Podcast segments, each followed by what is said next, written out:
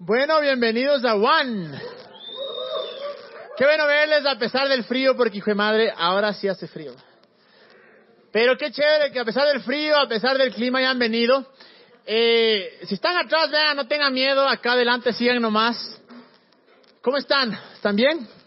Espero que bien. Eh, algunas cosas antes de empezar, eh, como se habrán dado cuenta, el Greg no estaba acá, no es que se peleó, se enojó, nada. Está, yo me acuerdo de cuando yo faltaba, una vez, no falté como tres semanas, y me mandaron un mensaje, oye, brother, ¿es verdad que te votaron de One? Y yo, pucha, no creo, si yo creo, no creo que me hayan votado. Pero, eh, no, no, lo que pasó con Greg, el man está, eh, si se acuerdan de Loren, por él, el man está en Estados Unidos, está haciendo una, una gira donde le han invitado a predicar en bastantes lugares y parte de los mensajes que él da es lo que estamos haciendo acá. Entonces, eh, oremos, oremos por eso y, y porque eh, estamos en una situación, como pueden ver, un poco complicada. Tuvimos el House of Rock por tanto tiempo, de repente vino el SRI y sabemos que es uno de aquí que le denunció al SRI. Es más, está allá atrás levantando la mano. Ese sinvergüenza fue. La cosa es que, eh, no, mentira, pero sí trabajé en el SRI. La cosa es que, eh, no, eso sí es verdad, eso no es mentira. Eh, de repente eh, vinieron, cerraron, gracias a Dios porque eh, abrió esta puerta aquí a la Macaria, que han sido extremadamente buenos con nosotros. Eh, nos han recibido con mucho cariño y semana a semana nos dejan venir. Pero sí estamos súper, eh, no, no quiero decir preocupados, pero conscientes y pendientes de que, de que necesitamos otro lugar. Necesitamos otro lugar. Sabemos que aquí mucha gente incluso dejaba de venir. Eso que al comienzo venían todos, ¿no? Ahora veo que poca gente dejaba de venir porque, hijo de madre, del frío y toda la cosa.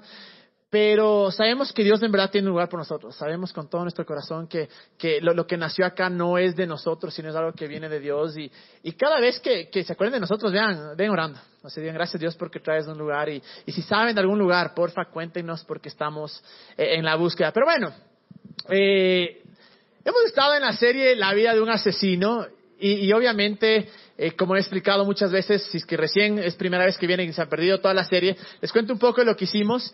Eh, estamos conversando ya con el Greg y dijimos, bueno, vamos a orar, ¿qué, qué, qué podemos eh, hacer? ¿Qué, ¿Qué es lo que Dios quiere es que, que hablemos? Y, y conversando un poco se nos ocurrió la idea, ¿no? Hay, hay tanta gente, hay muchas veces que nosotros decimos, bueno, la gente que Dios usó en la Biblia era gente perfecta.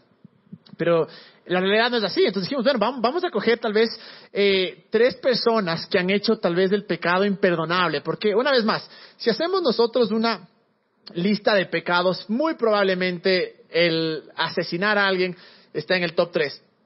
Claro, uno diría, brother, ¿cómo puede ser que, que un asesino sea usado por Dios? Y justo estamos haciendo la, la, la, la, la vida de tres personas, es la tercera persona que vamos a hablar ahora, sobre... Eh, cómo Dios puede redimir y cómo aún la gente que ha matado a otros, cómo aún la gente que eh, en verdad fue asesino y pueden que haya miles de excusas de que sí, fue por esta razón, fue por esta razón, pero a la final de la hora yo no creo que haya excusa válida, ¿no? Algo que sí, o sea, ninguno de estos tres realmente se sentía esta persona afectada, o sea, como decir, me van a matar a mí, es en defensa propia, no.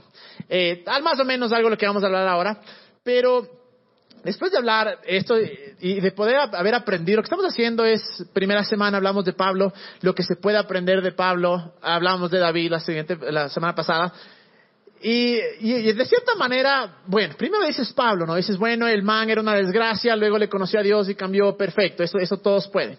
O, o por lo menos, eso sí se vale. Pero luego vimos a David, ¿no? Que el man era perfecto, entre comillas, y de repente el man hizo una fregada peor que la de Pablo, porque la fregada de la semana pasada que hablamos fue, fue o sea, no tiene nombre en verdad. Y, aún así fue redimido.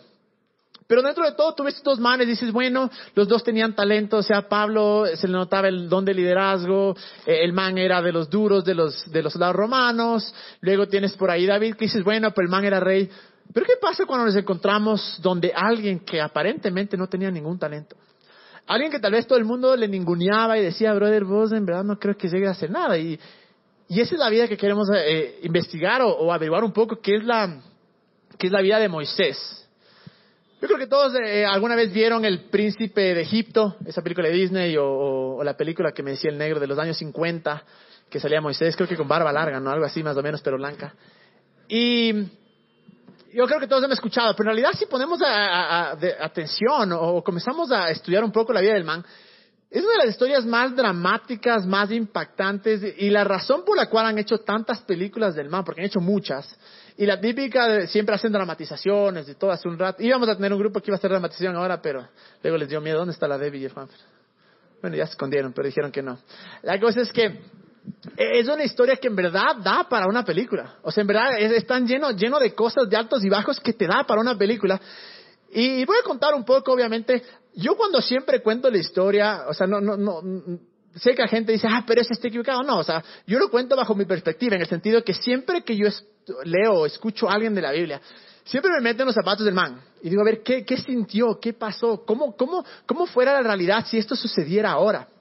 Y fue ahí cuando eh, te voy a contar un poco, obviamente sería algún teólogo, no se ofendan, obviamente voy a cantar a mi manera, pero voy a tratar de estar lo más eh, acercado a, la historia de la Biblia, ¿no? Pero Moisés, Moisés nació en una de las peores épocas cuando los hebreos, o, hebreos en verdad era otra palabra para los israelitas, eran esclavos de los egipcios.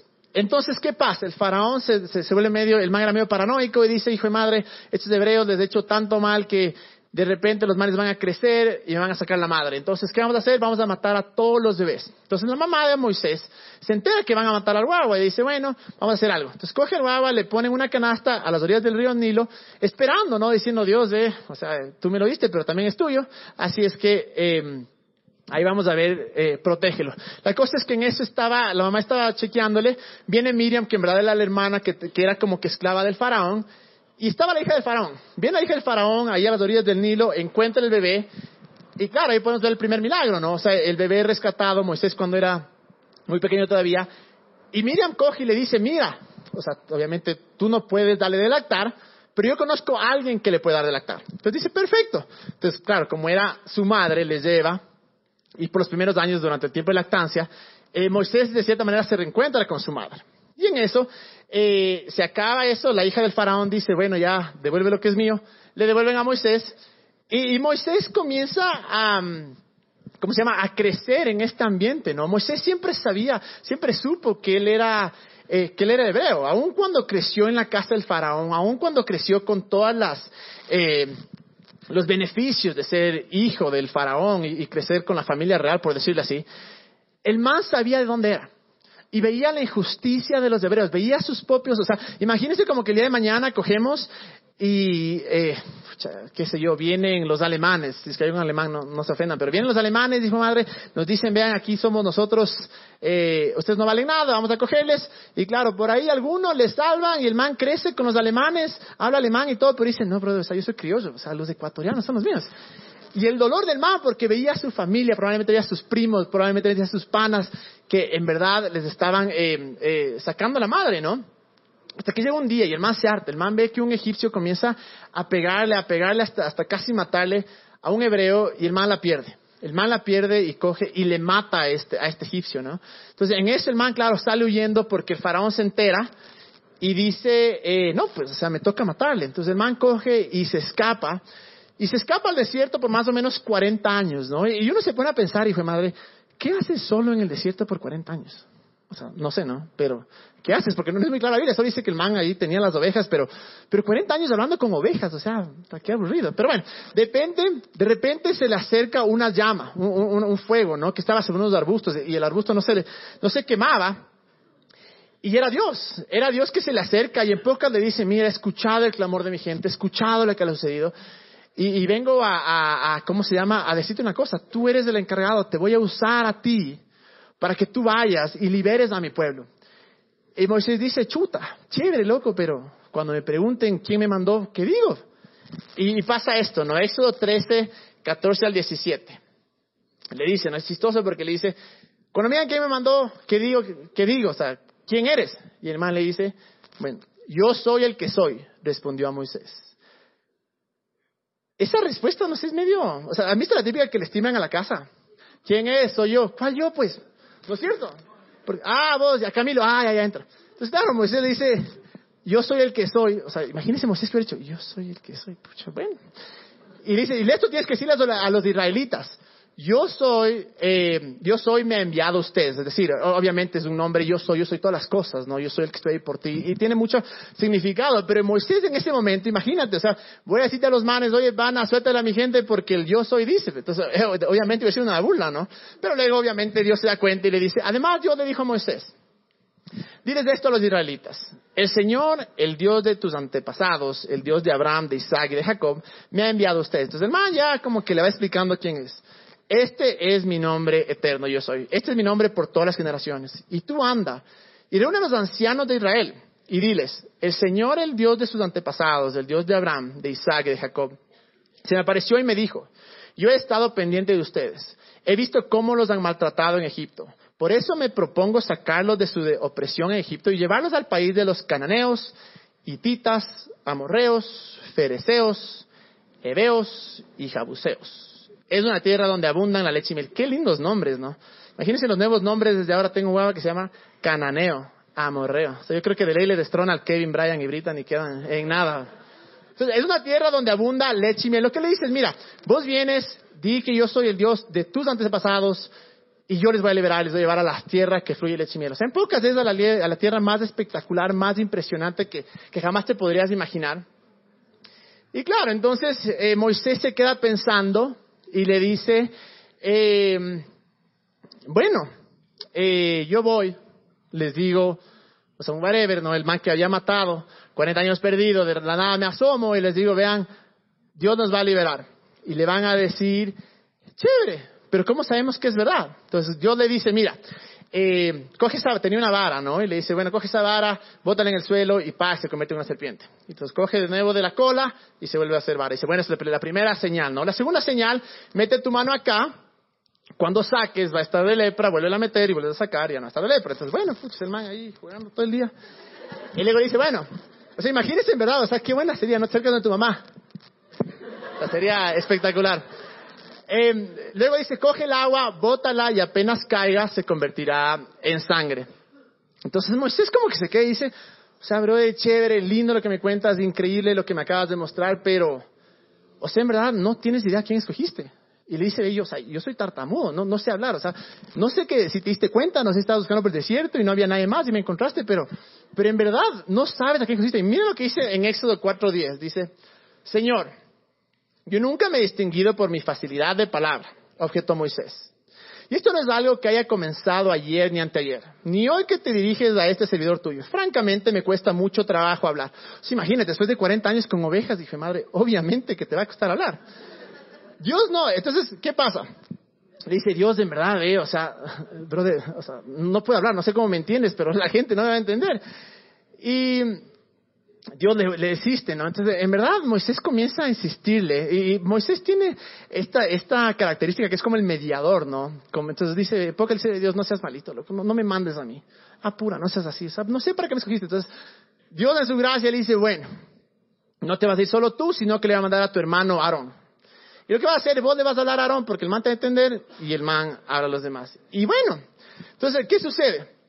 Eh, dice, oh, Éxodo 14, 4, 15, perdón, dice, tú hablarás con él y le pondrás las palabras en la boca, yo les ayudaré a hablar, a ti y a él, les enseñaré, enseñaré lo que tienen que hacer. Esta parte es clave, ¿no? Porque yo de le dice, no me importa tu, discapacidad, podría ser, o sea, no me importa tus, tus falencias, tus inhabilidades, si es que vale esa palabra, eh, pero, tranquilo, yo voy a hablar, yo voy, yo voy a estar ahí para ti, yo voy a decirte qué hacer. Entonces, en eso Moisés, que tenía 80 años, ya era medio veterano, y Aarón, que tenía 83, van donde el faraón. Y se le acercan, ¿no? Y le dicen, a ver, chévere, eh, faraón, sabes que, vengo a contarte que el gran yo soy me acaba de decir que tienes que soltar a los, a los hebreos. Obviamente el faraón se le mata de la risa y dice, o sea, brother, vos te largaste 40 años, ¿quién crees que eres? Y el man dice, espera, espera. Escoge la vara, plag, y se hace serpiente. Entonces el man dice, aquí ya la gané. O sea, ya con esto, hijo de madre, de ley, de ley se asusta. Entonces el faraón dice, bueno, tenía tres magos por ahí, a ver, vengan, vengan, vengan, hagan lo mismo, plágase lo mismo. imagínate, pobre Moisés, o sea, el man llegaba hecho el duro, diciendo aquí nadie me gana, y hace lo de la serpiente y los otros le hacen lo mismo. Entonces ese rato, brother, es para pegarte un tiro, o sea, Dios, o sea, habla serio. Y en eso, bueno, por lo menos la serpiente de, Moisés se le come a las otras, ¿no? Entonces se le come a las otras y dice, bueno, ya, sí, sí, sí ha sido medio bueno. ¿Y qué pasa? faraón le dice, ni de chiste, o sea, ni fregando, no vas a, no voy a asaltar a la gente. ¿Quién, cree, quién te crees? Y bueno, o sea, Dios le, o sea, Moisés le dice, Dios, chuta, ve, no quisieron. Bueno, entonces dice, bueno, van a haber diez plagas. Entonces, eh, vienen diez plagas, ¿no? Que, que, era, era la forma de decir faraón en verdad, suelta a mi gente. Y vienen diez plagas, eh, entre ese de los sapos, de las langostas, de, del, del, del mar que se hace de sangre. Y la última plaga, hasta eso, todo esto pasaba, pero el faraón era duro y el man decía, no, brother, o sea, por algo ha de ser, no sé, fue el cambio de clima, que sea cualquier cosa. Y no crees, sino que hasta el final hay una plaga en la que esto, lo que pasaba era que iban a morir todos los primogénitos de cada familia, menos que en tu puerta tú pintes con la sangre de un, de un cordero. Y, claro, los hebreos sabían esto, entonces pintaron y en efecto viene el ángel de la muerte, que algunos lo llaman, mueren todos los, primogénitos, menos los hijos de los hebreos, y muere el hijo de Faraón. Entonces el Faraón obviamente eh, ya, ya le tocó, ¿no? Ya, ya, no? ya no pudo hacer nada, ya se rindió. Y dijo, ¿saben qué? Anda nomás. O sea, lleva a tu gente, o sea, alerga, lárgate, no quiero ser de ti, ya me fregaste la vida, anda nomás. Y comienza a ir la gente. Entonces, claro, todos felices de fiesta, ya van llegando y llegan al Mar Rojo. Pero entre lo que se están yendo, el faraón de cierta manera dice, ¿qué acabo de hacer? O sea, los manes me fregaron la vida, yo les voy a fregar la vida. Entonces dice, coge todo el ejército, van a buscarles. Entonces los manes, claro, felices, encantados, llegan al, al Mar Rojo y dicen, eh, ¿cómo se llama? Dicen, perfecto, ahora sí, nademos, hagamos una barca, algo, ¿no? Pero se dan cuenta que estaba lleno de gente atrás, que estaban eh, persiguiéndole los, los, los, eh, los egipcios. Y claro, ahí, es la segunda parte, porque imagínate, Dios coge y te dice que hagas algo, el man coge y hace. Y, y, de cierta manera increíble, dicen, ya nos salvamos, más así de lo que creíamos, vamos a estar acá, y se encuentran en el Mar Rojo. Claro, y ven todo el ejército atrás, y hijo de madre, o sea, imagínate el miedo, decir, ya, o sea, nos fregamos, y la gente comienza, ah, Moisés, para que te hicimos caso, ya ves, eres un cualquiera, vos nos convenciste, ahora vos nos salvas. Entonces el man de desesperación no sabía qué hacer, y qué hace. Coge la vara, abre el mar rojo, y, y en eso se abre el mar rojo, los manes comienzan a cruzar, llegan al otro lado, se cierra el mar rojo, y mueren todos los, los, del ejército, incluyendo el, faraón. ¿no? Entonces, hasta ahí yo imagino una cosa espectacular, porque llegan al otro lado y a este punto vos debes decir, o sea, Dios es verdad, o sea, el que me dijo que yo soy el que soy, el man es el que es, o sea, en verdad el man, un duro, porque le acaban de hacer todas estas cosas y ya para este punto debes decir, o sea, si, si, si Dios hizo todas estas cosas y me prometió que iba a llevar a la, ley, a la, a la tierra que fluye leche y miel, o sea, lo va a hacer. Pero ¿qué pasa? Llegan al otro lado y claro, ¿no? los, los los, de, los, los hebreos eran como esos, esos, manes que son tan pesimistas que nada es bueno. Que es qué frío, qué calor, qué lluvia, ¿por qué no llueve? Entonces por todo se quejaban, absolutamente por todo. Entonces, claro, Moisés ya estaba harto, ¿no? Y, y lo, lo, impresionante que aún puedes ver la, la, la, la gracia de Jesús, en, de Dios en esto, porque los manes decían, nos morimos del hambre, por lo menos éramos esclavos y nos daban buena comida. Entonces, ¿qué hace Dios? Coge y, y da una comida que se llamaba el maná que era como traducido es como comida de ángeles, algo espectacular, perfecto. Los mares siguen chillando, no, pero eh, antes teníamos agua. Bueno, Moisés anda a pegarle a la roca y sale agua. Entonces, cada vez que ellos se quejaban, era como que Dios aún estaba ahí, aún como les decía, ¿sabes qué? Tranquilo, aquí estoy, confía en mí, crean en mí.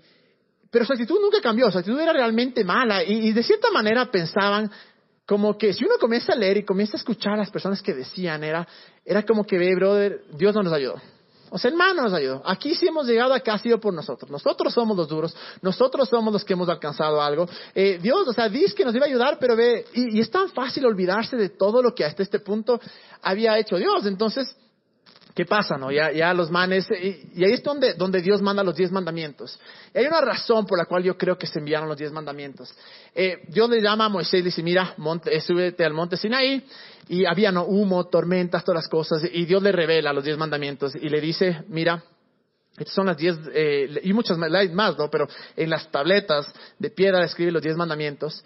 Eran dos, do, do, dos razones, creo yo. La una era porque obviamente decían, vean, ustedes son un desastre, les voy a dar diez simples eh, reglas que si ustedes viven les va a ir bien, si hacen esto. Pero otra razón, los manes se creían tan buenos, tan buenos. Los manes pensaban que, es más, hay una parte que le dicen, eh, haremos todo lo que hagan Dios. Y una vez yo estudié un, leí un estudio de un, de un judío que el man decía, esa frase en el hebreo en verdad es una frase de orgullo. diciendo, no hay nada que Dios nos pueda decir que no lo logremos. En pocas decían, somos mejores que Dios. Ese man ve, lo que diga lo vamos a hacer. Entonces, parte fue eso, fue parte de la ley dada para que veamos que somos malos, que realmente no podemos eh, cumplir eso y que necesitamos de alguien, necesitamos de Dios, necesitamos de un Salvador. Entonces viene, después de que le da esto, eh, Dios a Moisés, eh, y les dice, bueno, también crea el tabernáculo donde va a estar mi, mi presencia y cada vez que la nube, iba a haber una nube, cada vez que la nube se mueva, ustedes tienen que seguir esa nube y significará que estarán bajo mi presencia, ¿no? Entonces luego de 40 días baja Moisés y apenas vuelve, les ve a, los hebreos, o sea, en una farra de esas malditas, se olvidaron de Dios, hicieron un becerro de oro y comenzaron, o sea, a alabarle al man. Entonces, claro, o sea, imagínate lo bruto estos manes. O sea, Dios les salva vez tras vez, tras vez, tras vez. Moisés se va 40 días y los manes, uh, ha sido mentira, ese man era no, era, no era verdad. 40 días después los manes se desesperan y dicen, no, no, o sea, ¿qué hacemos? ¿Qué hacemos? En vez de decir qué hacemos, qué hacemos, orémosle a Dios, confiemos en Dios, dicen, vamos a crear un becerro de oro. O sea, qué raro, ¿no? O sea, o sea, adorarle un, o sea, no sé cómo es la cultura, pero yo me imagino ahorita hay un perro de oro y adorarle, o sea, es rarísimo. La cosa es que, eh, ¿qué pasaba? Luego, obviamente, Dios les perdona y, sigue, bueno, voy a estar con ustedes, voy a estar con ustedes. Y durante 40 años, en verdad, comienzan a caminar y comienzan a hacer esto, pero eh, llega un punto en el que llegan al borde de la tierra prometida, llegan a, la... o sea, justo ahí, y, ahí podían ver la tierra prometida. Dios dice, miren, es la tierra prometida. Entonces Dios les dice a Moisés, dice, mira, manda a dos espías. Estos espías van a ir, van a ver la tierra y van a volver nos van a decir que ven. Entonces, bueno, manda y vuelven los doce, pero de los doce, diez vuelven con un pésimo reporte, diez vuelven diciendo, no, ¿sabes qué? Nos mintieron, esa tierra es increíble, es espectacular, es hermosa, pero hay gigantes. Entonces, los, diez dijeron, veo, no, y una vez más, comenzaron los hebreos, no, que para qué nos sacaste, que dice qué, dice que nos vas a dar una tierra y vele que nos mandas para que nos maten. Pero habían dos, Josué y Caleb. Los manes cuando volvieron dijeron, no, ¿sabes qué? Dios está con nosotros. Nosotros facilito les ganamos. Entonces, eh, luego de eso, obviamente, si, adelantando un poco la historia, al final entran solo, dice la Biblia que solo eh, los menores de 20 años, pero hay otros estudios que piensan que también los levitas que eran mayores de 20 años, y hay más gente, ¿no? Pero no todos llegan a entrar a la tierra prometida. No todos. Inclusive Moisés no llega a entrar a la tierra prometida y dices, pucha, qué feo, es el man que les guió, ¿no? Y es duro porque, eh, por dos razones creo yo. La una, porque Dios le dijo, haz esto, y el man no le dio la gana de hacer. Pero por una razón creo, porque aún ahí en ese punto, después de haber visto vez tras vez, cosa tras cosa que Dios había hecho, por alguna manera no le creyó todavía. Y termina la historia de Moisés ahí, ¿no? En el que pasa la, el mando a Josué y, y Josué es el que los lleva a la tierra prometida. Pero después de ver esta historia, porque es, eh, o sea, es un poco triste, porque al mismo tiempo dices, qué hermoso Moisés, y luego te das, uh, no entró. O sea, sí, sí, sí, te decepciona. Pero hay cuatro cosas, creo yo, que podemos aprender y creo que podemos aplicar en nuestra vida. Y aun cuando hay promesas que han sido dentro de la Biblia que son específicamente para el pueblo de Israel, específicamente para el judío, yo creo que el principio en sí podemos tomarlo porque es una característica de Dios y es una característica que vemos que vez tras vez se repite. Y la primera es, Dios es más grande que tus incapacidades.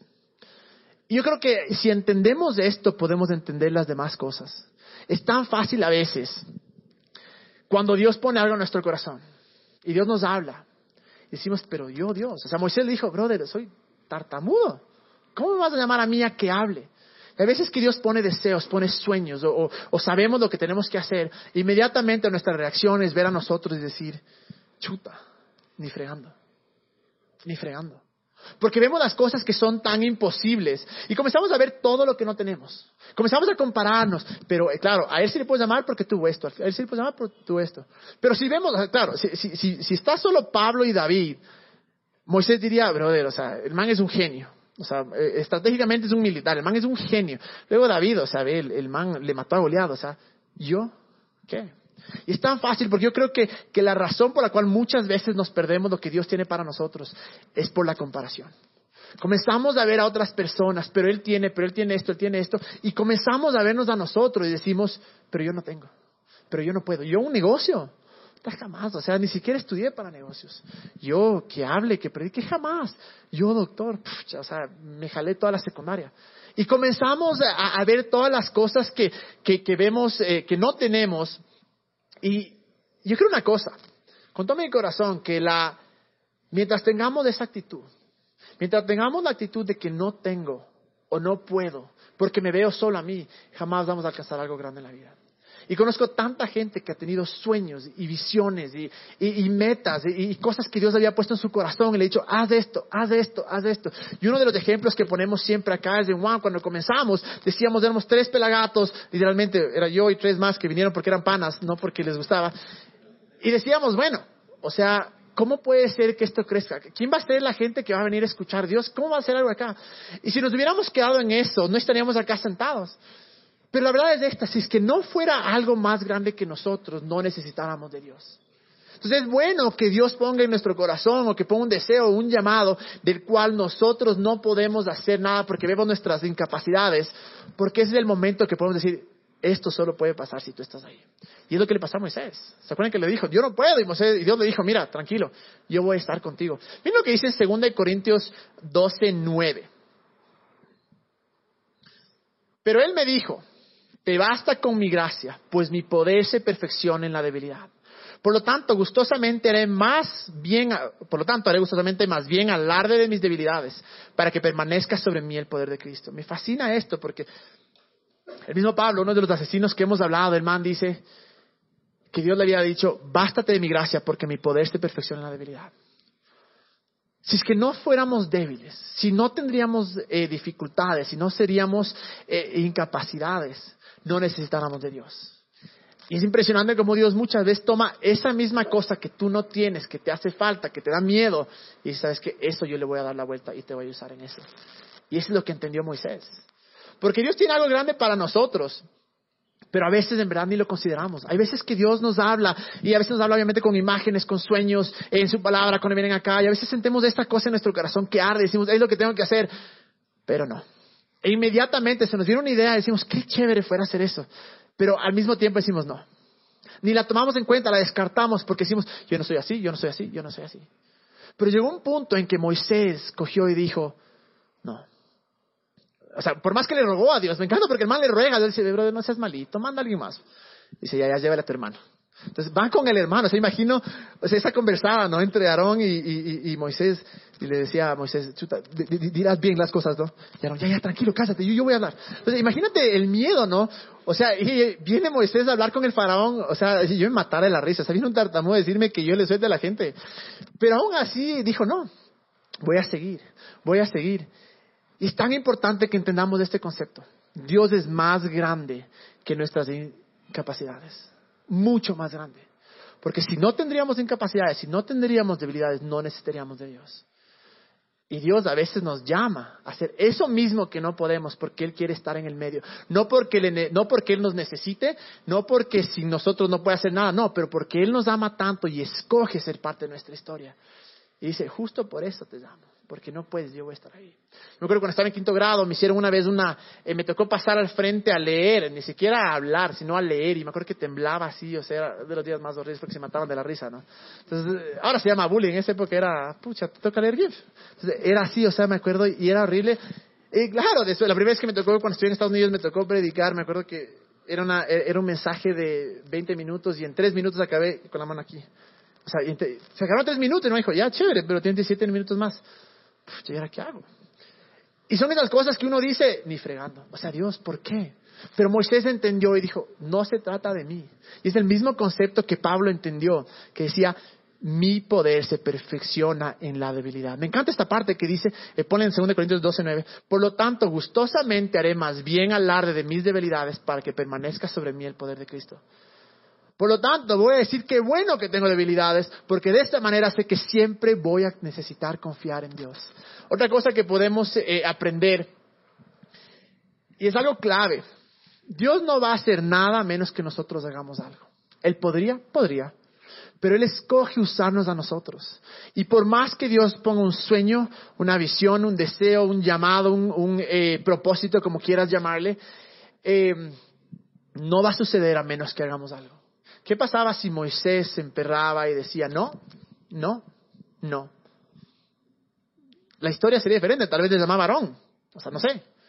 Pero es de la misma manera. Por más que Dios ponga un sueño, por más que tengamos algo en nuestras manos, en nuestro corazón, a menos que nosotros hagamos algo, simplemente no va a suceder. Es más, la Biblia dice que todo lo que toca nuestra mano prospera. ¿Han escuchado eso? Pero para que prospere, nuestra mano tiene que tocar algo. Es decir, tenemos que estar haciendo algo. Y a veces pasan los años y pasan los meses y pasan las semanas y nos quedamos cruzados de brazos porque decimos, bueno, Dios me prometió, Dios me habló, Dios me dijo, tengo esto en mi corazón, pero a menos que nos levantemos y digamos, voy a hacer algo al respecto, simplemente nunca va a pasar. Porque Dios no hace las cosas sin nosotros. Y es algo que podemos ver acá. Dios podía haber dicho, bueno, yo le libero, pero dijo, no, voy a usar a alguien. Y por más que tengamos algo que nos, que, nos fascine, que nos encante, va a quedar simplemente como un sueño, a menos que hagamos algo al respecto. Y miren lo que dice en Santiago 2.17. Dice esto, así también la fe por sí sola no tiene, por sí sola, si no tiene obras, está muerta. Porque lo que el man te dice es, no importa cuánto creas, no importa qué tan seguro estés en tu corazón que puede pasar o que va a pasar, ya digamos que pasaste la etapa que dices, bueno, chévere, ya no soy débil, o sí soy débil, pero Dios está conmigo, hermoso. Pero no importa cuánta fe tengas, cuánto estés convencido en tu corazón de que va a pasar, si no haces algo, nunca va a pasar nada. Si te gusta alguien y por más que te fascine, te encante y la vida por esa persona, a menos que cojas y te acerques y dices, oye, ¿me gustas? ¿Quieres salir? Jamás va a salir. A menos que la chica diga, ya, brother, es un lento, pues allá hagamos algo. Pero, así de fácil, así de fácil. Y me, sorprende porque yo conozco y yo sé que esa es una de mis mayores debilidades, que hablo y hablo y hablo así algún día, algún día, pero sé que mientras no me levante y no haga algo. Me acuerdo cuando, cuando empezamos, antes de Juan era Juan, han escuchado la historia, eh, el Aldo, eh, que era mi pastor, me dice, mira, empieza. Yo, no, porque esta excusa, esta excusa, esta excusa. Siempre ponía excusas. Hasta un día me dijo, brother, si vos no empiezas, yo voy a empezar. Yo, chuta, sos ladrón, loco, ese es mío. Entonces cogí, dije, bueno, empezamos, pero ¿qué hubiera pasado? Si hubiera quedado en, una un lindo sueño, en una linda imagen, en una... Qué, qué lindo fuera si es que pasa. Pero si no hacemos algo, si no tomamos eso que Dios nos ha hablado, eso que Dios ha puesto en nuestro corazón, si no decimos, bueno, ahora sí lo voy a hacer, es arriesgarse, porque toma fe. Es arriesgarse, es, no veo mis debilidades, veo a Jesús, eh, tú te fortaleces mi debilidad, pero voy a hacer algo. Y no sé qué es esa cosa que está en tu corazón o esa cosa que, que, que has sentido que Dios te ha puesto, lo ha puesto ahí, que tal vez ha pasado años. Y digo, se va a quedar en eso, se va a quedar en una, en una imagen, en un sueño. Es lo que yo siempre digo, yo creo que el, que el, que el lugar con mayor eh, riqueza en todo sentido es el cementerio. ¿A qué me refiero? Porque ahí hay gente que murió con sueños que jamás se cumplieron, con ideas que hubieran transformado el mundo, pero jamás se cumplieron porque simplemente no dieron el primer paso. Había gente que tal vez tenía el, potencial, el propósito de cambiar, de liberar, de, de, cambiar la injusticia, de crear negocios, pero por alguna razón nunca dieron el primer paso y se quedó simplemente en un sueño. Murieron y quedó en eso. Y si algo quiero enfatizar ahora es que no seamos nosotros, que no dejemos que la vida nos pase por delante y que en 30 años miremos atrás y digamos, tal vez yo lo hubiera hecho. Tanta gente que conozco, panas, que me dicen, brother, yo tuve esta idea hace cinco años de este negocio y no lo hice y ahora mira, alguien más cogió la idea, lo hizo, tremendamente exitoso. No dejemos que eso nos pase. De cierta manera, obviamente por la gracia de Dios, Moisés sacó las fuerzas y dijo, voy a dar el primer paso. Otra cosa que podemos eh, aprender de esto, y, es impresionante porque es que Dios peleará con nosotros cuando es necesario. A veces pensamos, bueno, ya Él está en mi debilidad, me toca dar el primer paso, pero estoy, ahora me toca a mí solo. Y no es así. Dios siempre está con nosotros porque mira, Moisés dio el primer paso cogió, fue a hablar con el faraón, luego cogió, le soltaron, el man llevó a, a todos los, hebreos, les llevó al mar rojo, ya le estaba sacando, pero llegó un punto que estaba en el mar rojo y estaba, o sea, entre la espada y la pared, entre el, mar y, los soldados. ¿Y qué iba a hacer? Ya no podía, o sea, el man ya hizo todo lo que tenía que hacer. ese punto no puede hacer nada más. Y ahí es cuando Dios entra. Y miren lo que dice. Eh, Éxodo 14, 13 y 14, pero Moisés les dijo, no tengan miedo, solo quédense quietos y observen cómo el Señor los rescatará hoy. Estos egipcios que ahora ven jamás volverán a verlos. El Señor mismo peleará por ustedes. Solo quédense tranquilos. Y claro, aquí dices, ve, tal vez, o sea, ¿cómo puede ser que vos me digas que primero que tengo que dar un paso y luego acá me dice que me quede quietos? No, porque ya había dado el paso. Ya llegó el punto donde se enfrentó a esto y simplemente ya no podía hacer absolutamente nada más. Y hay veces que en nuestra vida nos encontramos en situaciones que no hay nada que podamos hacer. Absolutamente nada que nuestras, que nuestras obras, que nuestras acciones, que nuestras palabras puedan hacer. Y es ahí cuando tenemos que confiar en Dios. Con la certeza, tienes ahí, pone de nuevo, con la certeza en el 14, lo que dice, eh, Moisés dice, el Señor mismo peleará por ustedes, solo quédense tranquilos. Aquí vamos a ver cómo Dios tuvo que intervenir en verdad vez tras vez. Y, y si le vemos esta parte, tal vez es la parte más dramática de la historia. Porque uno dice, ya ganaron, nada, mentira, porque están en esta parte. Y es la parte complicadísima, es esa parte donde el corazón en verdad te comienza a latir. Y es ahí cuando, tal vez estamos en este punto. Decimos, ve Dios, o sea, en verdad, ya creo que tú eres más grande que mi debilidad. Ya di el primer paso, pero estoy metido en un lío. O estoy enfrentado a una situación tan complicada. Y es ahí cuando nos toca, como dice acá Moisés, quédense tranquilos. A veces simplemente nos toca dejar que Dios haga lo suyo. A veces simplemente toca dejar en manos de Él y decir, hice todo. Después, obviamente, que ya di el primer paso, de que ya confié, porque hay veces que hemos visto milagro tras milagro, hemos visto, yo, yo sé que en mi vida he visto cosa tras cosa, tras cosa, tras cosa, y tal vez no es ese milagrazo, ¿no? De que no tenía mano y me creció, no.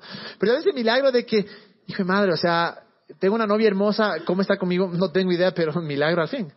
¿Cómo, ¿Cómo puede ser que noche tras noche no me falte nada y tengo un lugar donde dormir? Y hemos visto cómo Dios nos ha ayudado vez tras vez en los exámenes, cuando hemos estudiado de alguna manera, pasamos el man, el, profesor, le tocamos el corazón y, nos hizo pasar, qué sé yo. Y hay vez tras vez que hemos, hemos visto la mano de Dios, pero llegamos a veces en un punto en que nos encontramos en el mar rojo y decimos, chuta, ¿y ahora? Está fregado. Si nos olvidamos de todo lo que Dios había hecho. Me encanta porque Moisés yo creo que ya de cierta manera lo entendió y dijo, ya, tranquilos, o sea, Dios, vos prometiste, ahora hice todo lo que tenía que hacer. Y este es un estado porque en Hebreos habla de entrar al reposo, entrar al descanso. Entrar al punto en el que decimos, ya lo hice, he hecho lo que tenía que hacer, ahora solo confío en ti. Si comenzamos confiando en Él y si decidimos hacer alguna cosa porque sentimos en nuestro corazón que Él nos ha dicho que hagamos, un sueño que Él ha puesto, ¿Por qué pensamos que nos toca solos de ahora en adelante? Es ahora cuando tenemos que reevaluar nuestro pensamiento y decir, no, Dios, hasta aquí me trajiste y es algo que yo le he aplicado muchísimo para Juan.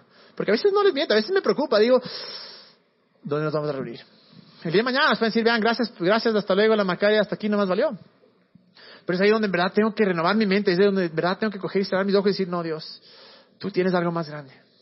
Hemos hecho, hemos buscado lugares. Hemos orado, hemos ido puerta tras puerta. Unos lugares nos cierran la puerta, otros dicen sí, bueno, luego dicen no, mentira, no, queremos nada de Jesús, no queremos nada de Dios. Eh, y nos ha pasado. Pero es el momento, es la situación ahora en la que estamos como Juan que decimos no podemos hacer absolutamente nada más. Seguimos buscando, sí. Pero es ahora cuando tenemos que dejar que Dios haga un milagro, como dice ahí. Y estoy seguro que lo va a hacer, estoy convencido. Pero de la misma manera, en tu vida tal vez has intentado y has tratado y has llegado al punto que dices, bueno, ahora tengo que creer. Y el último punto es, no cuestiones a Dios. Cuando Dios nos diga que hagamos algo, no saquemos todos los peros. Hay veces que decimos, como Moisés, ¿no? El man decía, sí, vos puedes hacerlo de la manito, lindo truco, pero no sabes con quién hablas.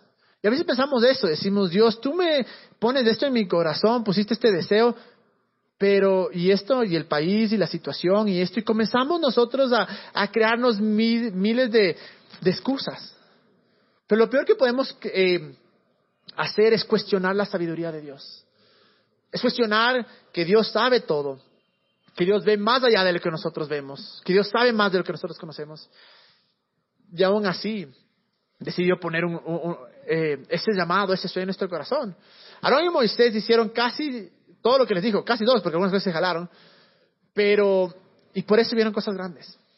Porque dentro de todo dejaron de cuestionar a Dios y dijeron, bueno, algo puede hacer. Algo va a hacer. Y si nos quedamos toda la vida cuestionando a Dios, no vamos a poder. Pero yo creo que en algún punto de su vida Moisés tuvo que entender una cosa, que es lo que Jesús dice Mateo 19, 26. Dice, humanamente hablando es imposible, pero para Dios todo es posible. Me fascina esta traducción. Humanamente hablando, si vemos todas las cosas bajo nuestros cinco sentidos, bajo lo que conocemos, bajo nuestra experiencia, bajo los hechos, bajo la realidad, es imposible. Pero para Dios todo es posible. Nosotros no vemos todo el rompecabezas. Voy a pedir que venga la banda. Nosotros no vemos todo el rompecabezas. Nosotros simplemente vemos parte del rompecabezas. Pero Dios ve todo. Vemos partecita por acá y a veces Dios es así. A veces Dios lo que hace es nos muestra solo una parte pequeña. Para que confiemos en Él, para que confiemos en Él sepamos que Él es el que va a hacer que todas las piezas se pongan juntas. Y la pregunta que quiero hacerles ahora es, ¿qué nos detiene? En verdad, ¿qué nos detiene? En todas las áreas. ¿Qué te detiene de invitarle a esa persona a salir? ¿Qué te detiene de aplicar ese trabajo? ¿Qué te detiene de empezar ese negocio? ¿Qué te detiene de empezar? Algunos dicen tal vez me gusta predicar, porque si es que para Dios nada es imposible, para Él todo es posible. No hay nada que Él no pueda hacer por ti o a través tuyo. Así de fácil. Si el man usó un asesino que les mataba a los creyentes, usó a un man que en verdad fue desastroso, cogió, se fue con una señorita, le embarazó, le mató al esposo, y usó a un tartamudo. ¿Por qué no te puede usar a ti? ¿Por qué simplemente no haces lo que te dijo? Porque simplemente no haces, si estás seguro en tu corazón y dices, obviamente tal vez dices, ve, no sé qué hacer con mi vida, ora, pregúntale a Dios. Y dile, Dios, ¿cuál es mi propósito? ¿Cuál es el sueño? Busca un sueño. Busca un sueño, busca, busca un propósito, busca eh, eh, que Dios en tu corazón te hable tan claro. ¿Y cómo te habla Dios? No es que se va a asomar como se le asomó a Moisés. Escucha, hay personas que sí escuchan la voz de Biblia, pero la mayoría de veces es imágenes. La mayoría de veces es pensamientos, es algo que pone en tu corazón. Y hay una parte, hay una versión, la versión en inglés, cuando habla de esto, de, de, de los israelitas. Es en Salmo 78, me parece, el versículo 41, si estoy equivocado que eh, comienzan a hablar, ¿no? Comienzan a hablar de por qué no, no, no, no llegaron a la tierra prometida. Y dice esto la versión en inglés, dice, no entraron porque le limitaron al Santo de Israel, le limitaron a Dios. Y uno dice, ¿cómo puede ser que yo en mi naturaleza, siendo tan enano, le limite a Dios en nuestro pensamiento? Cuando le limitamos a Dios decimos, no se puede, Él no puede, no voy a hacer nada. No voy a hacer absolutamente nada. Y los israelitas vez tras vez vieron una y otra y otra vez lo que Dios les prometía. Pero aún así le limitaron. Aún así dijeron, no, le limité. Tenemos la foto, Estefano. Me fue, eh, pude ir a Israel hace dos años, me invitaron. Esta es la tierra prometida. Cualquier cosa.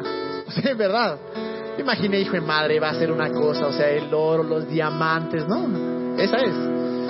Y nuestro guía era un judío. Yo le se llama Dani, le digo, Dani, se habla serio, loco.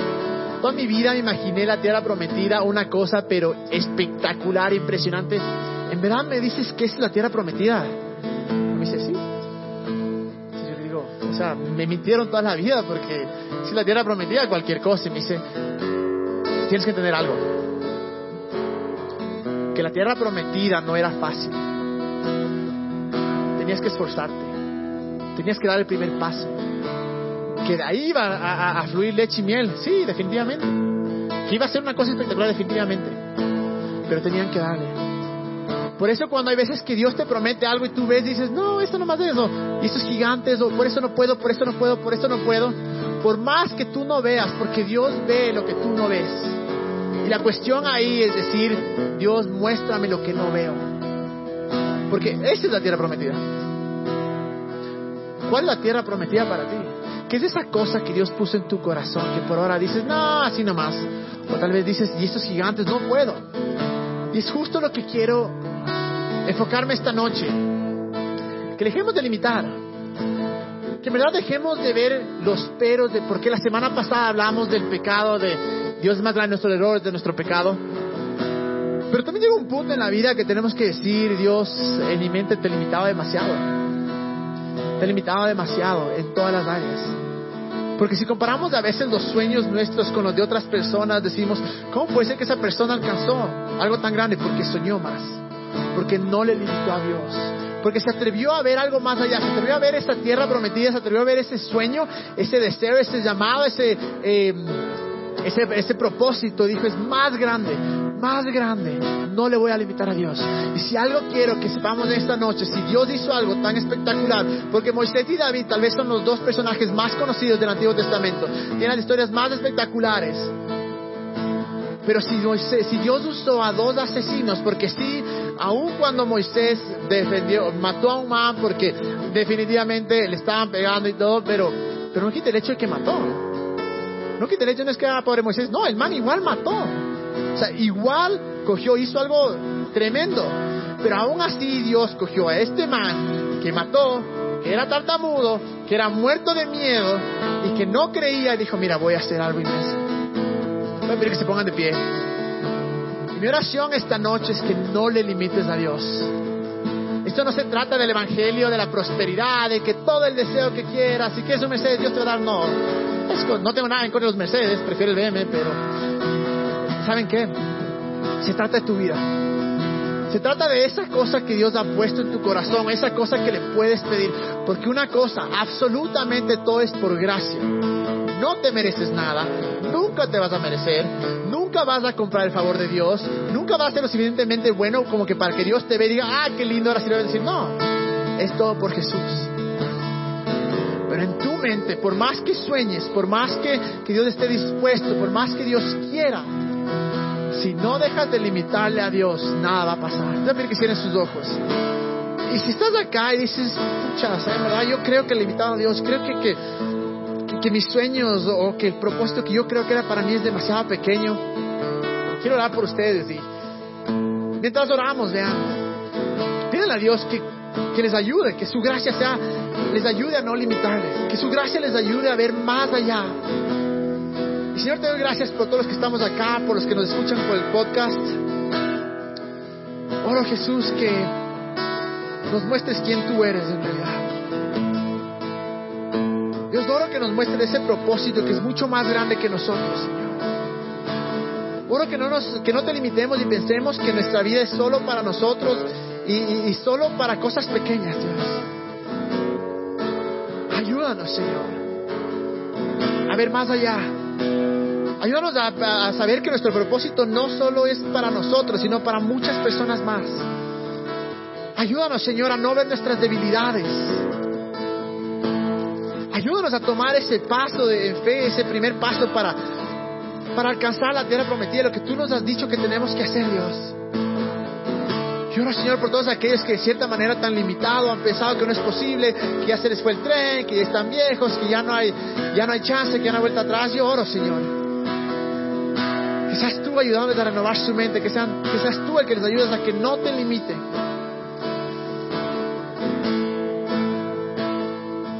Yo sé que muchas personas acá, es, siento que es más de uno, en verdad, que, que han, han soltado sus sueños, han soltado sus propósitos, su llamado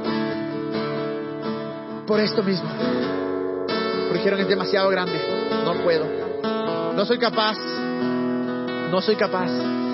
Y le han limitado a Dios. Deja de pensar el qué lindo fuera, ojalá, y di no, con Dios todo es posible. Y yo oro Dios que de ahora en adelante vamos a ver cosas espectaculares de nuestra vida porque te vamos a creer Dios. Para Juan, Señor, te damos gracias porque vamos a ver este lugar espectacular lleno de personas que van a conocer de ti. Gracias porque nos vas a proveer el lugar perfecto, ideal para nosotros. Te doy gracias porque cada uno de los que estamos escuchando acá, Señor, no vamos a limitarte.